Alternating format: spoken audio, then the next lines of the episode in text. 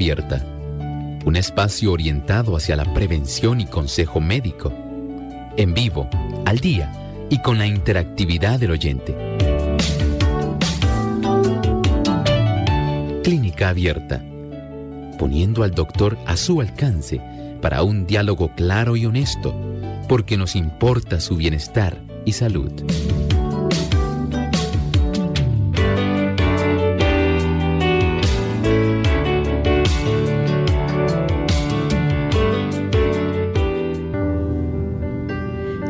Pérdida espontánea de un feto antes de las 20 semanas de embarazo. Hoy en Clínica Abierta vamos a estar hablando acerca del aborto espontáneo.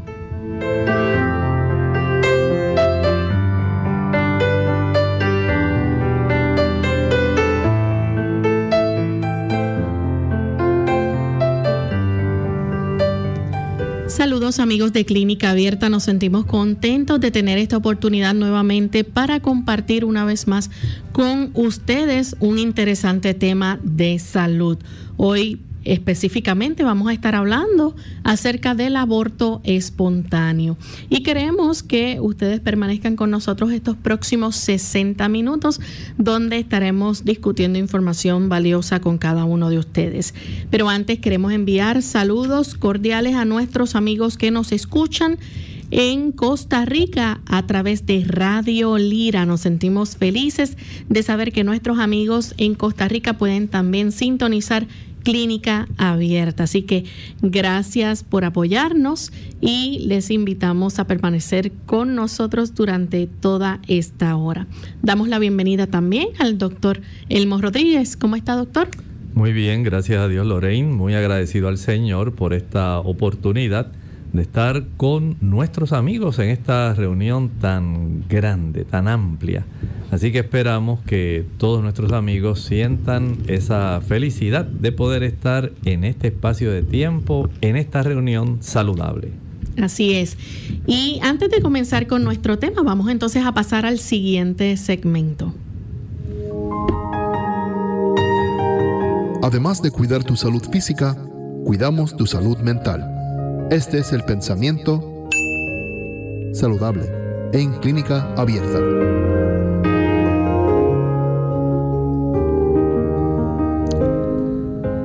Los hijos serán en gran medida lo que sean sus padres.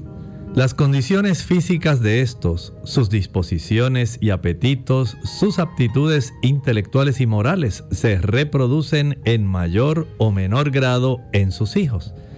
¿Qué importancia tiene el hecho de que una madre pueda comprender el que la influencia que tiene en el aspecto de, digamos, el tiempo de gestación? ¿Cómo son sus hábitos? ¿Cómo es su carácter? ¿Cuántas cosas ocurren en ese espacio de nueve meses que pueden influir? Pero no es solamente la madre, también lo que aporta el padre esos cromosomas que también van a colaborar en el aspecto de cómo será la vida de esa futura persona. Debemos comprender que ciertamente hay una gran influencia.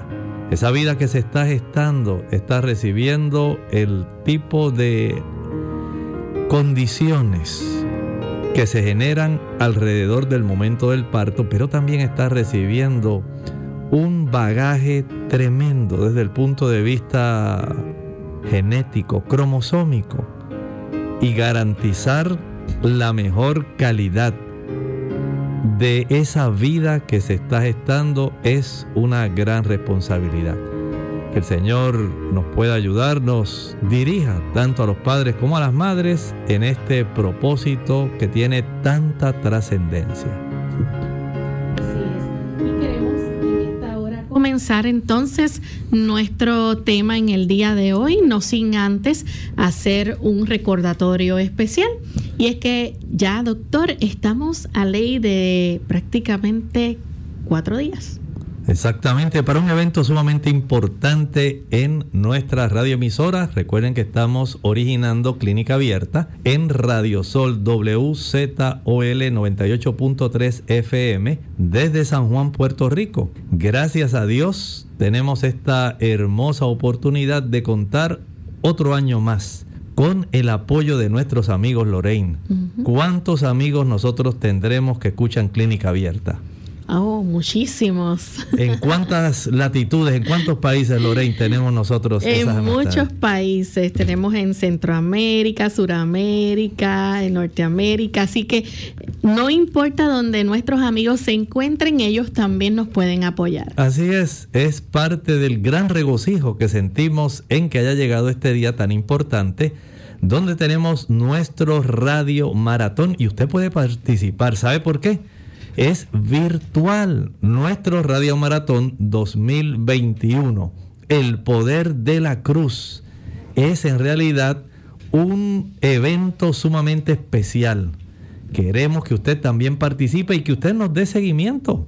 Porque ese día, domingo 5 de diciembre, desde las 9 de la mañana hasta las 6 de la tarde, virtualmente, cada una de nuestras radioemisoras hermanas puede también conectarse y usted en forma individual, querido amigo, usted que nos escucha hoy aquí en Clínica Abierta, tiene también este tipo de oportunidad de entrar, estar con nosotros en este radio maratón y poder participar. Usted puede aportar también, puede agradecer al Señor mediante una ofrenda y tenemos diversos métodos, Lorraine, mediante los cuales nuestros amigos pueden aportar, no importa en qué país usted esté. ¿Cuáles son los métodos que tenemos? Pues lo primero que puede hacer o la forma más fácil es entrando a nuestra página web a radiosol.org. Tan pronto visita nuestra página en el internet, en la esquina derecha superior va a encontrar el logo de PayPal. Usted puede hacer su donativo a través de PayPal.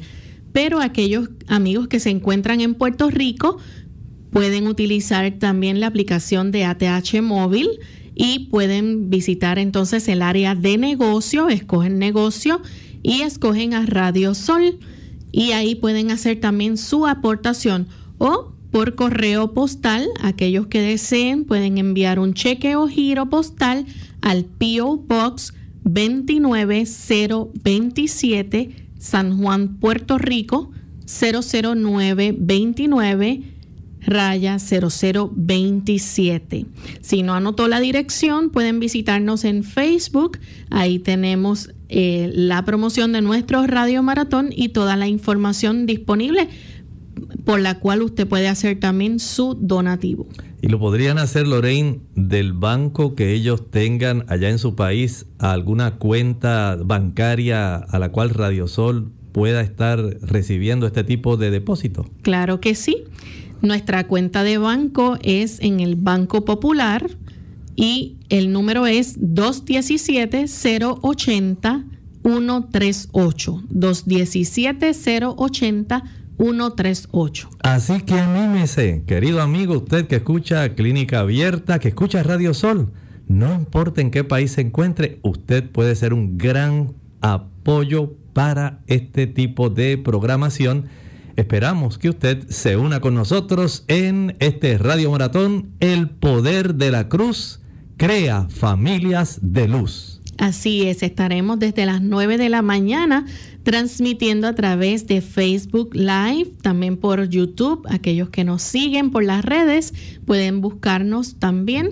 Por ahí, Salvación TV también se unirá en esta transmisión y Lumbrera TV también a través de el Facebook. Así que la programación estará saliendo por diferentes medios, una programación totalmente en vivo desde las 9 de la mañana hasta las 6 de la tarde. Bien, no lo olviden, les esperamos. Bien, pues vamos a comenzar en este momento con nuestro tema para el día de hoy. Vamos a estar hablando acerca de el aborto espontáneo. Existen los abortos médicos, los abortos quirúrgicos, pero hoy vamos a estar hablando del aborto espontáneo, ese que ocurre de forma natural. Así es, es un aborto, es un evento donde un producto nace o sale antes de la semana número 20 del embarazo. Ya después de ese término, de esas 20 semanas, se puede considerar un parto prematuro o también se le llama muerte fetal. Así que estaremos hablando hoy de este aborto natural, aborto espontáneo, que realmente ocurre en algunas damas. Lamentablemente eh, comienzan ¿verdad? su periodo de gestación de una manera totalmente normal, pero por diversas razones que estaremos hablando hoy, puede entonces generarse un trabajo de parto antes de la semana número 20. Doctor, ¿hay otros términos para referirse a una pérdida temprana en el embarazo? Así es, podemos utilizar, por ejemplo, aborto consumado.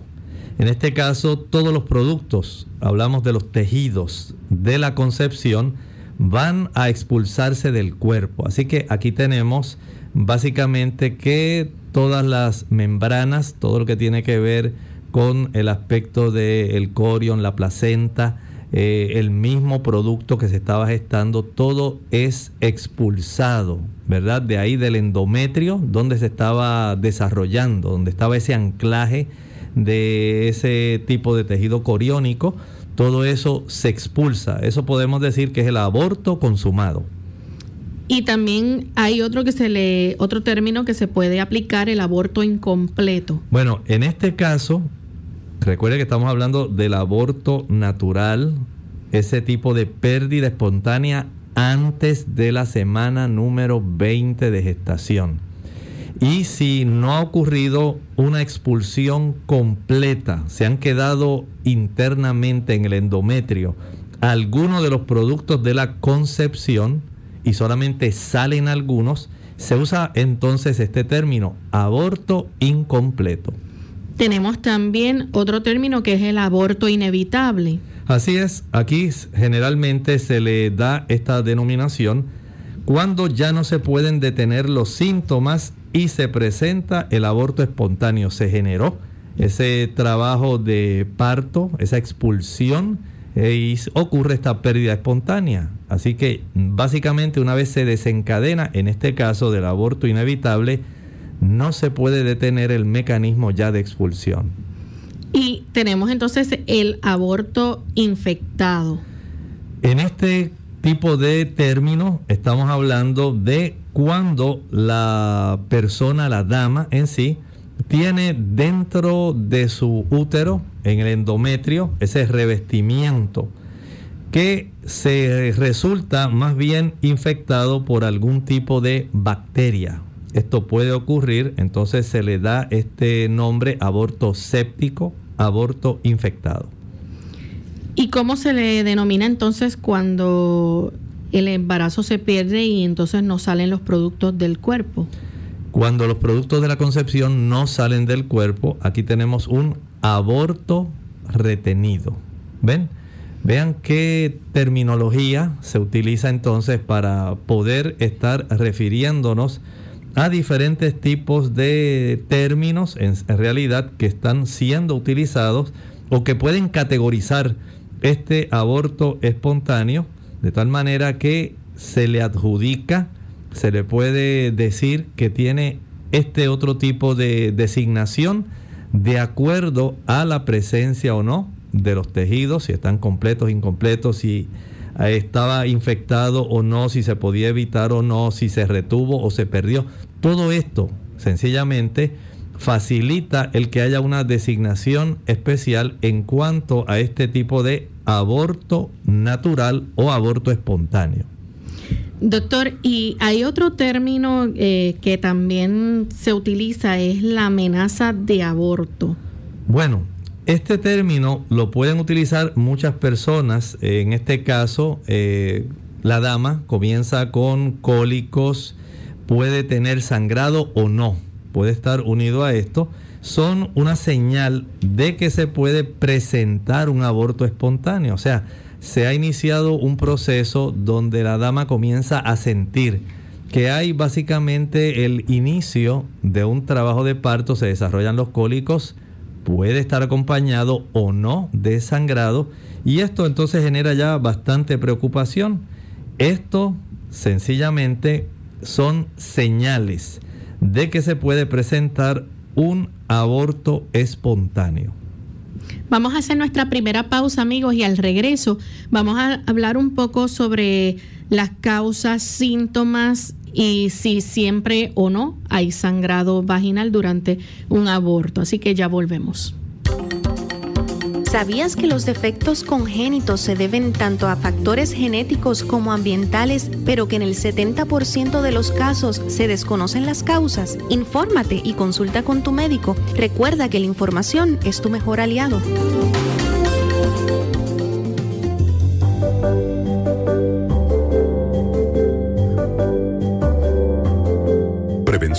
Es salud. Infórmate y aprende. Las generaciones sucesivas viven en este nuevo ambiente y están en mayor riesgo de obesidad que en momentos anteriores de sus vidas, apuntó Masters. Cada generación específica parece una ola que ha crecido más que la generación que la precedía. Por ejemplo, Masters y colegas notaron el creciente efecto de la obesidad sobre la mortalidad en los hombres blancos que murieron entre los 65 y los 70 años de edad en los años 1986 a 2006. La obesidad no explicó alrededor del 3.5% de las muertes de los nacidos entre 1915 y 1919, pero explicó alrededor del 5% de las muertes entre los nacidos 10 años más tarde. La obesidad acabó con las vidas de alrededor del 7% de los nacidos 10 años después las mujeres parecen ser más vulnerables que los hombres a morir de obesidad.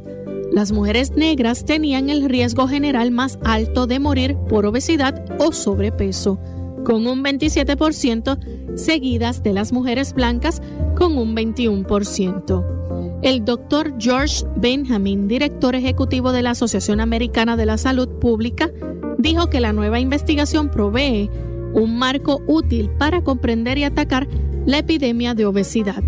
Hasta ahora se ha tratado de una discusión unilateral sobre qué tan obeso uno es o cuánta grasa corporal tiene, comentó Benjamin.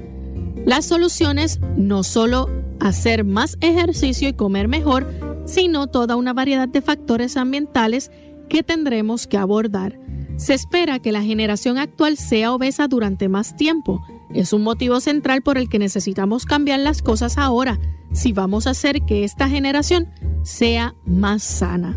Con esta finalidad, el estudio sí valida los esfuerzos actuales de las autoridades de salud pública por combatir la epidemia de obesidad al concentrarse en los niños, aseguró Masters. El hecho de que estén intentando prevenir la obesidad a una edad cada vez más temprana es lo correcto, creo, afirmó Masters. Se trata de una reafirmación de las campañas de salud pública que están priorizando la obesidad.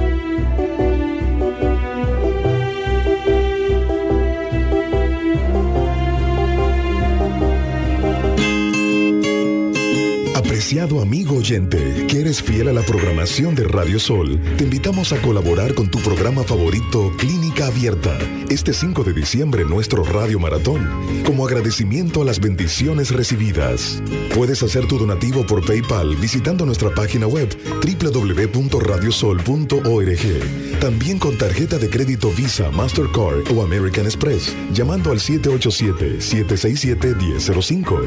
Una vez más, 787 767-1005 o enviando un cheque o giro postal a la siguiente dirección. P.O. Box 29027 San Juan, Puerto Rico 00929-0027. Y juntos celebremos por la buena salud en Clínica Abierta y Radio Sol.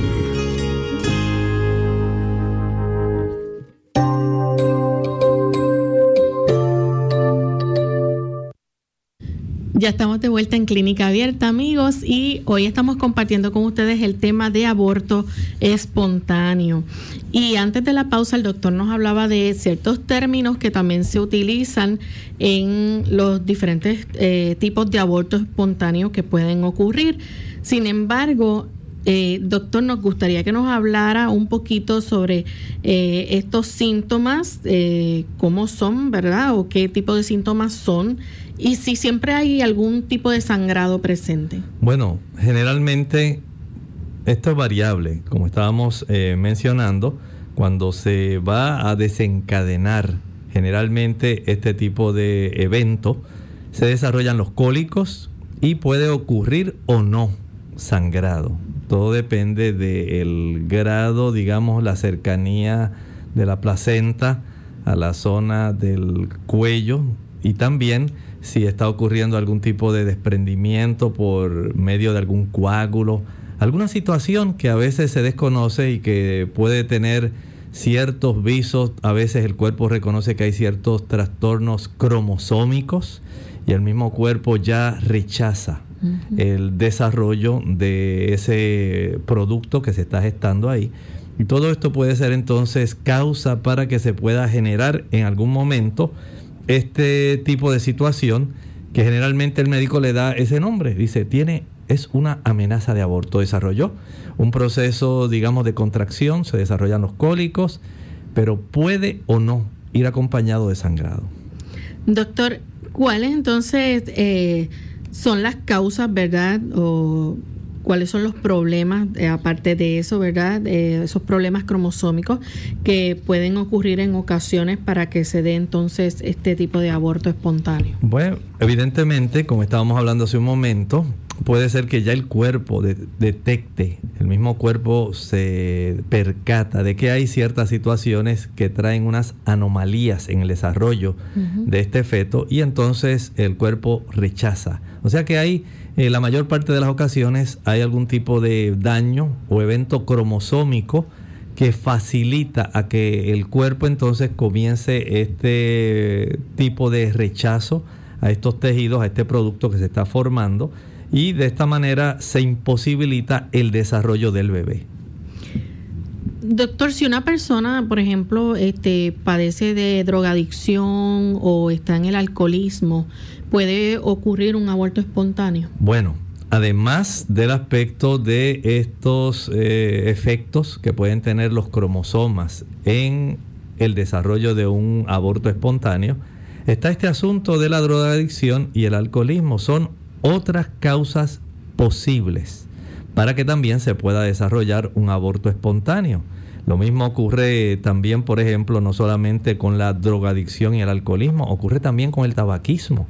Vean cómo al utilizar la dama este tipo de toxinas, porque son toxinas, el, digamos, la marihuana, el uso de cocaína, el uso de anfetaminas, el uso de crack, cualquiera de esos productos, incluyendo entonces ahora le añadimos el alcohol, y el tabaco no aportan realmente ningún tipo de nutrimento.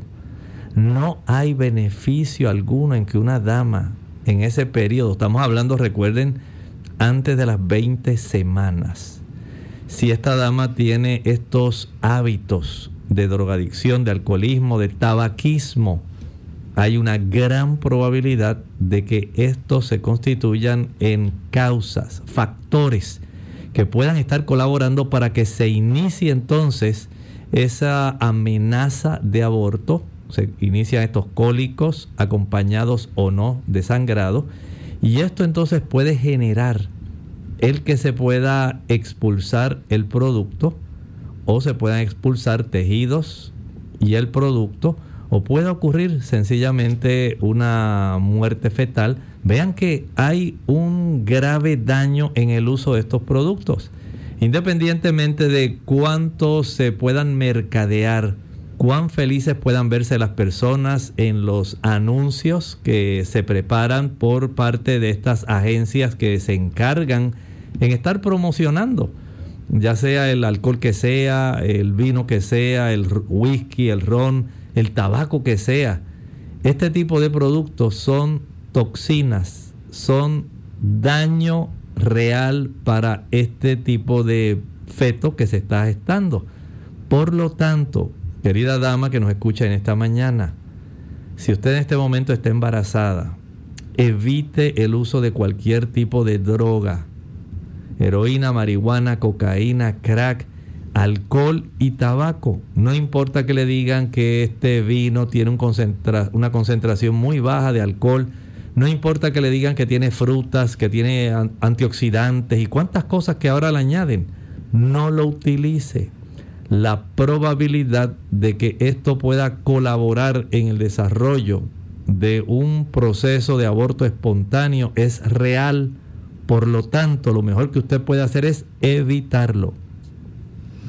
Hay algo que quizás a muchas personas les sorprendería, ¿no? Y que está catalogado como otra de las posibles causas de aborto, y es cuando la persona tiene trastornos de coagulación. Así es, los trastornos de coagulación pueden colaborar en este tipo de aspectos. Algunas damas pueden comenzar a acumular o a desarrollar coágulos que pueden estar sirviendo como una cuña para que la placenta poco a poco pueda ir desprendiéndose.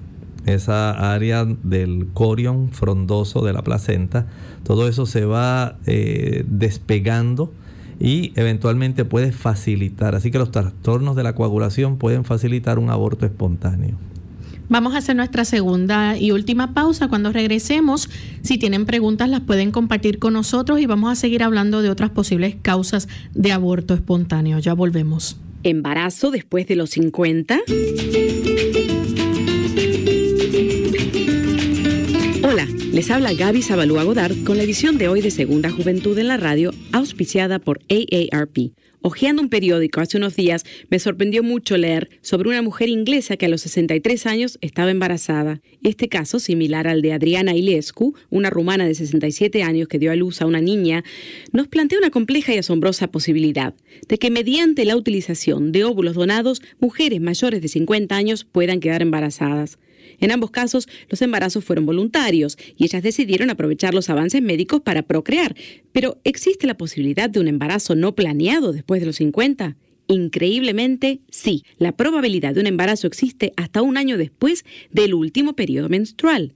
A pesar de la disminución de la fertilidad durante la perimenopausia, las mujeres no estamos protegidas totalmente en contra de un embarazo no planificado. Así que, al menos que desees intentar un embarazo, es aconsejable buscar un método alternativo para control de natalidad por algún tiempo más, preferentemente hasta 12 meses después de tu última menstruación espontánea. El patrocinio de AARP hace posible nuestro programa. Para más información, visite www.aarpsegundajuventud.org www.aarpsegundajuventud.org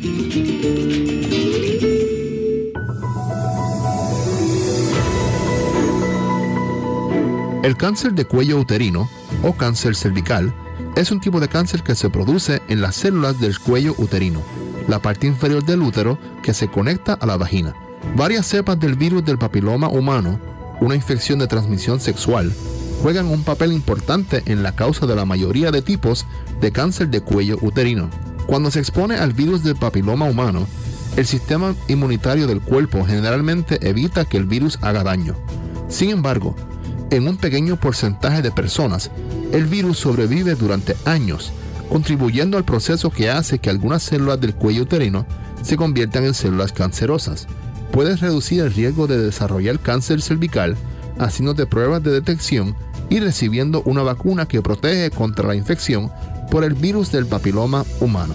El cáncer cervical en un estadio temprano generalmente no produce signos ni síntomas, pero en un estado más avanzado, los síntomas pueden incluir sangrado vaginal después de las relaciones sexuales, entre periodos o después de la menopausia, flujo vaginal acuoso y con sangre que puede ser abundante y tener mal olor, dolor pélvico o dolor durante las relaciones sexuales.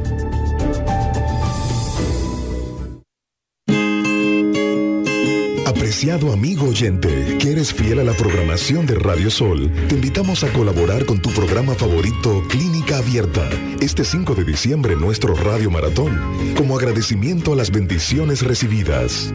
Puedes hacer tu donativo por PayPal visitando nuestra página web www.radiosol.org. También con tarjeta de crédito Visa, Mastercard o American Express, llamando al 787-767-1005. Una vez más, 787 767-1005 o enviando un cheque o giro postal a la siguiente dirección. P.O. Box 29027 San Juan, Puerto Rico 00929-0027. y juntos celebremos por la buena salud en Clínica Abierta y Radio Sol.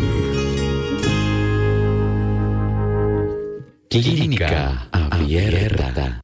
Estamos de regreso en Clínica Abierta, amigos, y hoy estamos hablando acerca del aborto espontáneo. El doctor nos está preguntando una amiga a través del Facebook, eh, María Zambrana, eh, desde Nicaragua, ya nos escribe y dice que si cuando una mujer se cae eh, y pierde el líquido amniótico en las 18 semanas, el bebé, ¿se le puede decir que ya está formado o al feto? Bueno, podemos decir que en esa etapa ya tiene todos los rasgos distintivos, en realidad, y está bastante desarrollado en sí. Son situaciones difíciles este, que deben ser evaluadas, ¿verdad? Tanto por el ginecobstetra que atiende a esta dama, porque hay entonces que evaluar cómo tiene, si pudiera generarse cierto tipo de desarrollo de infecciones. Hay que estar muy al tanto de todo y hay que ver, ¿verdad? Cada caso es individual. Cada caso es individual, no se puede desde ese ángulo eh, hacer una recomendación porque hay que verificar cuánto se pueden eh, borrar los bordes en realidad del cervix en sí, si se inician los cólicos. De hecho, ella pregunta si vive o muere al ser expulsado. Bueno, o sea, son casos bien difíciles en realidad. Hacer todo ese tipo de evaluación eh, en esa etapa ya de unas 18 semanas es algo en realidad sumamente difícil que hay que evaluar en ese momento con su equipo, ¿verdad? Los médicos que están a cargo de todo lo que está desarrollándose, ese ginecobstetra, más la paciente, ver el cuadro clínico de la paciente, son situaciones complejas pero deben ser evaluados individualmente. Hay otra posible causa de aborto espontáneo, es la exposición a toxinas ambientales. Exactamente. Recuerden que las toxinas, las que se ingieren, por un lado, como hablábamos, eh, heroína, cocaína, marihuana, crack, el uso de alcohol, el uso del tabaco, esas toxinas usted las ingiere directamente o en el caso de algunos de estos productos se inhalan. Pero aquellas que son ambientales, pueden también facilitar el que se genere también un aborto espontáneo. No podemos dejar fuera también el hecho de cuando hay problemas hormonales. Exacto. Recuerden para que la dama pueda tener un parto, una gestación que sea adecuada, tiene que haber un gran predominio de la progesterona. Es la hormona que más se va a estar encargando de todo el proceso. No quiere decir que no hay un involucramiento de los estrógenos están, pero en mucha menor cantidad, porque ahora el cuerpo, gracias a esta hormona progesterona, es que facilita el que se pueda desarrollar adecuadamente este tipo de producto dentro de las semanas que le corresponden.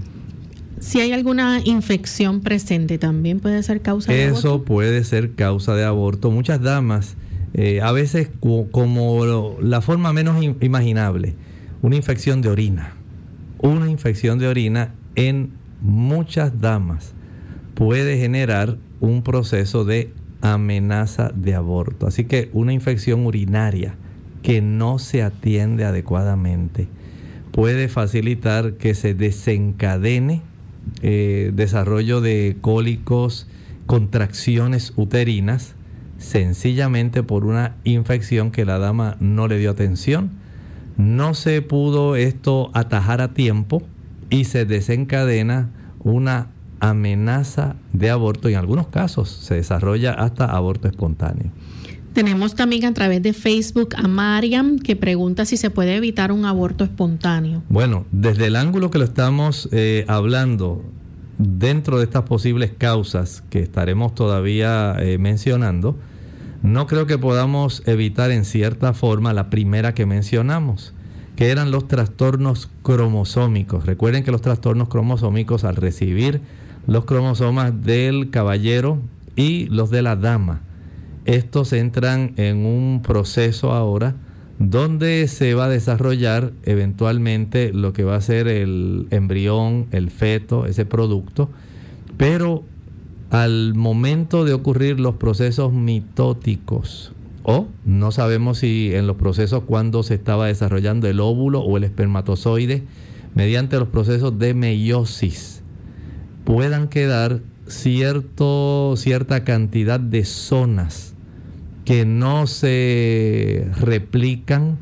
que no se transcriben y que la ausencia de los relojes biológicos que se activan en ese proceso mediante los procesos de epigenética, cómo todo esto va a encender o desactivar ciertos genes para que vayan ocurriendo los eventos adecuados para que se vaya desarrollando, eh, digamos, el tubo neural, la plácoda óptica, los arcos branquiales, todo esto son procesos que se desarrollan embrionariamente. Y todo esto tiene una precisión increíble. Es algo que la evolución no puede explicar. Cómo hay unas pautas ya, unas órdenes para que todo vaya ocurriendo de una manera sincronizada, de una manera coordinada. De tal manera que cuando usted tiene ese bebé en sus manos, usted ni se imagina, usted se asombra y dice, ay, qué bonito, mira, se parece a la mamá, se parece al papá, sacó la boquita de la mamá, mira, tiene las manos del abuelo, mira, son largos los dedos y usted ahí se maravilla con lo que ve.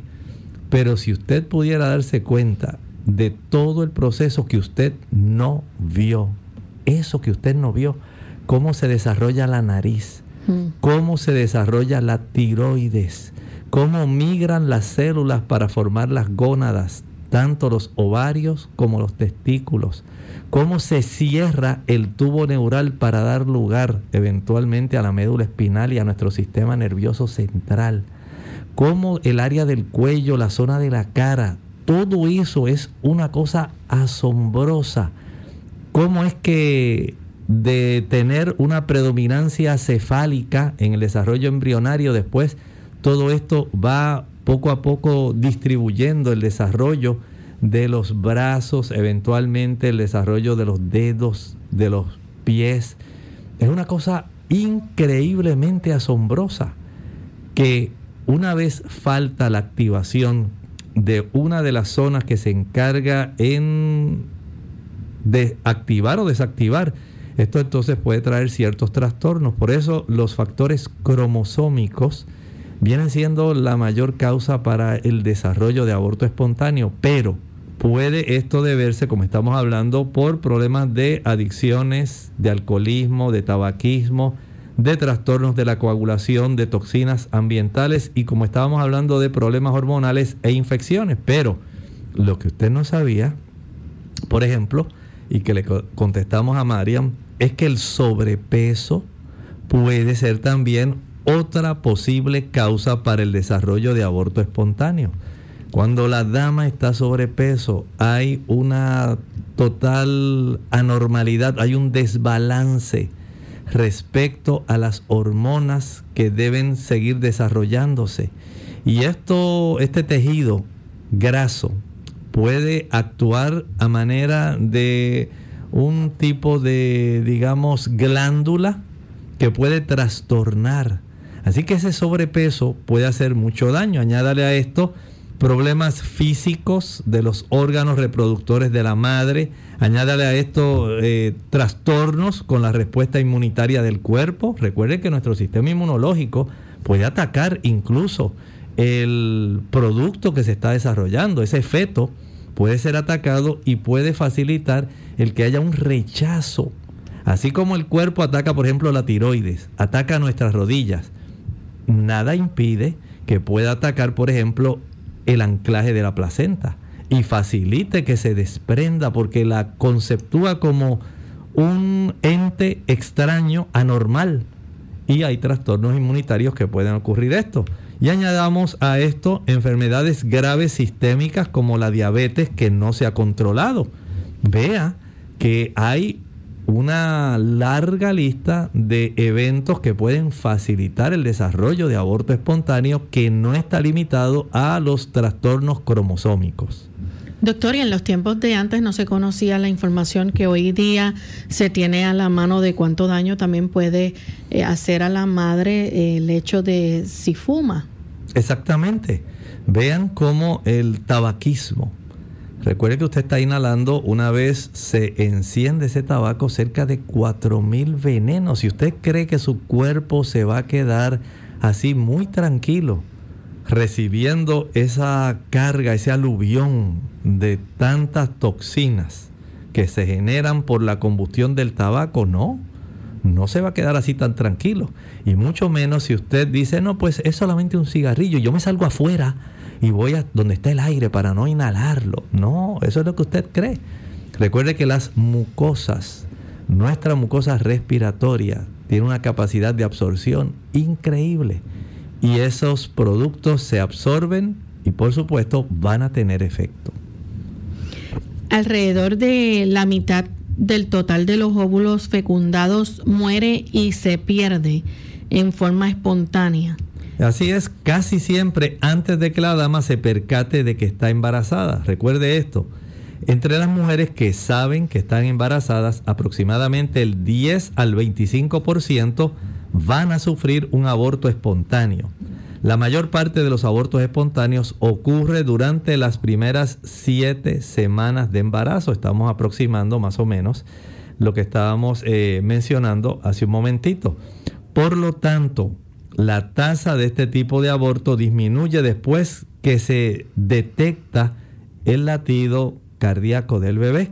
Así que es muy importante, querida amiga, que usted tenga para bien el poder tener estos conceptos claros y saber cómo usted puede evitar el desarrollo de este tipo de aborto espontáneo.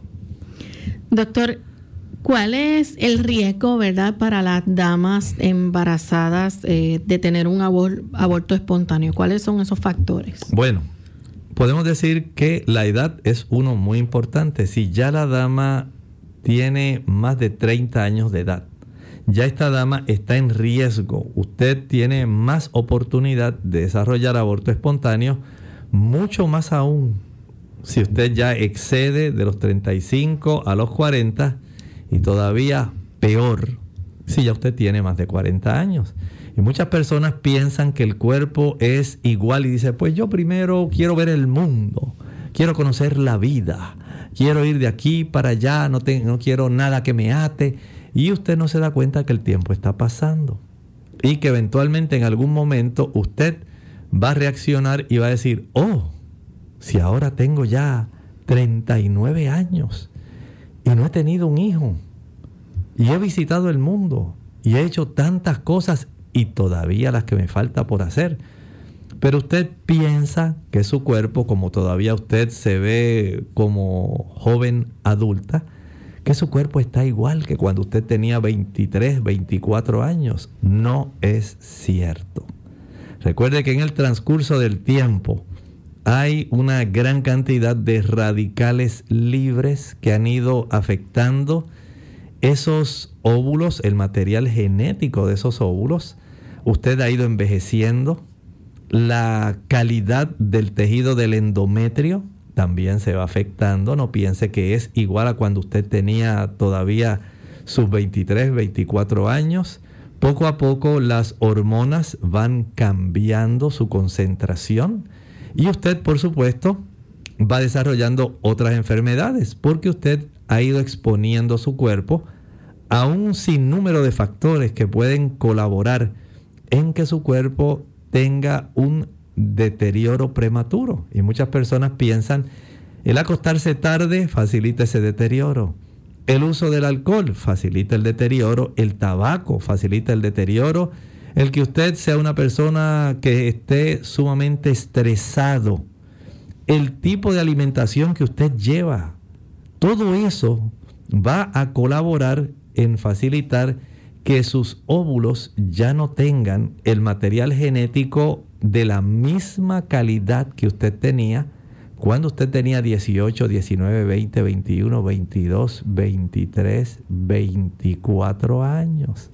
Ya los 38, 39, 40, ya ese material genético ha recibido una andanada de radicales libres, de influencias que usted piensa que han estado ahí guardadas esperando a que usted tuviera tiempo.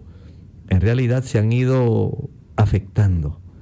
Por eso a esa edad, ya después de los 40 años, ya usted tiene un riesgo muy alto en desarrollar aborto espontáneo. Doctor, Eva de la República Dominicana dice que hace 18 días tuvo un legrado por un embarazo de cuatro meses, pero ahora se está eh, costando, le está costando recuperarse. ¿Qué puede hacer para que no le duelan los pies y la matriz? Bueno, recuerde que ahora su cuerpo tiene que hacer ajustes. Ya el cuerpo había hecho ajustes respecto al aspecto hormonal principalmente. Ahora el cuerpo tiene que reajustar todo ese cúmulo de hormonas que están circulando. Y por supuesto, ahora tiene que adaptar el metabolismo al tipo de vida que usted tiene ahora ya sin el desarrollo de la criatura que usted estaba gestando. Descanse, descanse, aliméntese bien, tenga a bien mantener siempre esa situación donde usted, si no se siente bien, revísese Puede ser eh, que hayan reducido los niveles de hemoglobina y hay que verificar esto, cómo está.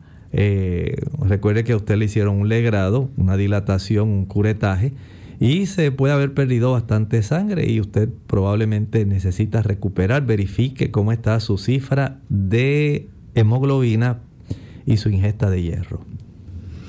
Bien, Vamos a hablar un poco acerca entonces de los síntomas, los posibles síntomas de un aborto espontáneo, que puede incluir además de ese dolor abdominal. Bueno, puede incluir dolor en la parte de atrás de la espalda, en la zona baja, o sea, la zona lumbar. Así que puede dar lumbago, puede dar un fuerte dolor abdominal agudo, tipo cólico Además de esto, puede ser que la persona pueda ver, la dama pueda ver que se expulsan de a través de su vagina algunos tejidos, algunos coágulos. Todo depende, ¿verdad? De qué es lo que se está desarrollando, cómo se ha desarrollado.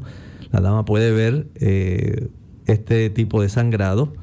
Puede ser que no haya sangrado, pero puede ver ser que haya expulsión de algunos tejidos acompañado de sangrado. Es variable, depende del tipo de situación que se esté generando. Y aparte de eso, ¿verdad? ¿Qué pruebas o exámenes entonces se pueden incluir eh, durante este proceso de aborto espontáneo? Hay algunas pruebas que el profesional suyo de la salud, su médico, va a estar ordenando eh, por supuesto, puede observar el cuello uterino, si se ha dilatado, si está borrándose ese cuello en la medida que va descendiendo el producto. Este, se va, este cuello se va adelgazando para facilitar la expulsión, el borramiento del cuello uterino. También se puede hacer un ultrasonido abdominal o vaginal para poder verificar el desarrollo del bebé, eh, se pueden verificar los latidos cardíacos y también la cantidad de sangrado. Todo esto eh, es parte del procedimiento que el médico va a estar practicando para el verificar, pero también, Lorraine, se pueden hacer algunos exámenes de sangre.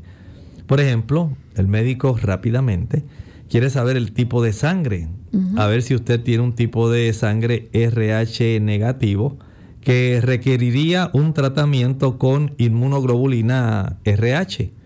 También un conteo sanguíneo completo para determinar cuánta sangre la dama ha perdido y puede requerir también un conteo de glóbulos blancos, la forma leucocitaria, si él quiere detectar si usted está desarrollando este proceso por motivo de alguna infección. Añádale a esto la hormona gonadotrópica coriónica, ¿verdad? Eh, humana, La cualitativa, primero para confirmar el embarazo, y la cuantitativa, que esta se hace con intervalos de algunos días o semanas. O sea que hay en el ambiente médico una serie de herramientas que el médico puede utilizar para poder eh, corroborar qué es lo que está ocurriendo en ese momento. Desde estudios de imágenes, estudios físicos, como ocurre con la visualización del área del cervix uterino, y también los exámenes laboratorios que se hacen sanguíneos para poder corroborar si este tipo de cólico, sangrado, expulsión, en qué etapa se encuentra. Doctor, ¿y cuál es el tratamiento entonces en caso del aborto espontáneo? Bueno, en caso de presentarse este aborto espontáneo, el tejido que sale por la vagina debe ser examinado.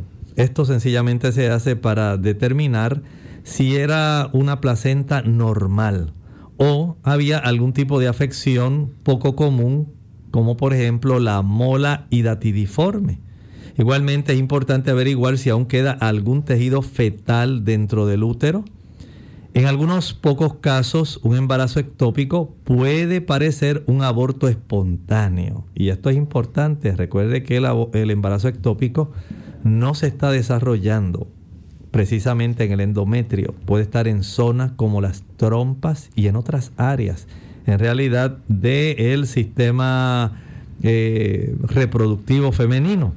Si usted ha expulsado un tejido, pregúntele a su médico si el tejido debe ser enviado para hacerle pruebas genéticas, ya que esto puede ser muy útil para determinar si hay alguna causa tratable de aborto espontáneo. Y si se puede saber si hay algún trastorno cromosómico, como estábamos hablando, esto se puede observar y ya el médico entonces puede darle a usted una información que usted desconocía hasta que lamentablemente ocurrió el aborto espontáneo. Doctor, ¿y es posible que haya la necesidad de hacerse algún tipo de cirugía? Bueno, debemos comprender que si hay, digamos, algún tipo de trastorno, digamos que el tejido del embarazo no sale del cuerpo en forma natural, puede ser que la deban vigilar de una manera bien estrecha, bien cuidadosa, hasta por dos semanas. Pero si aún así el médico dice, no, ya definitivamente hay parte de estos tejidos ahí y ya esto puede traer otras complicaciones, es muy, muy probable que usted vaya a necesitar dilatación y legrado, de tal manera que esto pueda facilitar la expulsión de esos tejidos o a veces también puede requerirse algunos medicamentos para eliminar los contenidos restantes que han quedado ahí en el útero.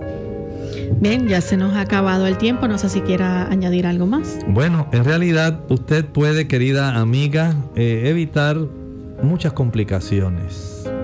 Desde ahora, si usted está planificando quedar embarazada, trate de tener una vida que sea feliz, una vida donde usted pueda facilitar todos los factores. Una buena alimentación, buen descanso, buena actividad física, evitar el tabaco, el alcohol, las drogas, evite el sobrepeso, exponerse a tóxicos hay tantas cosas que están a su alcance que le van a facilitar el que usted pueda culminar un periodo gestacional que sea adecuado. Por lo tanto, no permita que esto, lo que esté a su alcance, usted deje de hacerlo, porque deseamos que usted pueda tener la dicha de cargar en sus manos un hermoso bebé. Gracias, doctor, por esta orientación que nos ha brindado en el día de hoy. A ustedes, amigos, por la sintonía también que nos han brindado. Nosotros nos despedimos, pero antes queremos compartir el pensamiento bíblico y recordarles que mañana nuevamente estaremos con ustedes a la misma hora. Así que, doctor. Nos dice Apocalipsis 3:22, el que tiene oído, oiga, preste atención. No es solamente tener dos orejas Usted necesita discernir lo que se le está diciendo. Y es lo que el Señor pretende que haga la iglesia de la Odisea, a la cual usted y yo pertenecemos. Preste atención oiga lo que el Espíritu Santo tiene que decirle a la iglesia. Nosotros nos despedimos y será entonces hasta el siguiente programa de Clínica Abierta. Con cariño compartieron el doctor Elmo Rodríguez Sosa y Lorraine Vázquez. Hasta la próxima.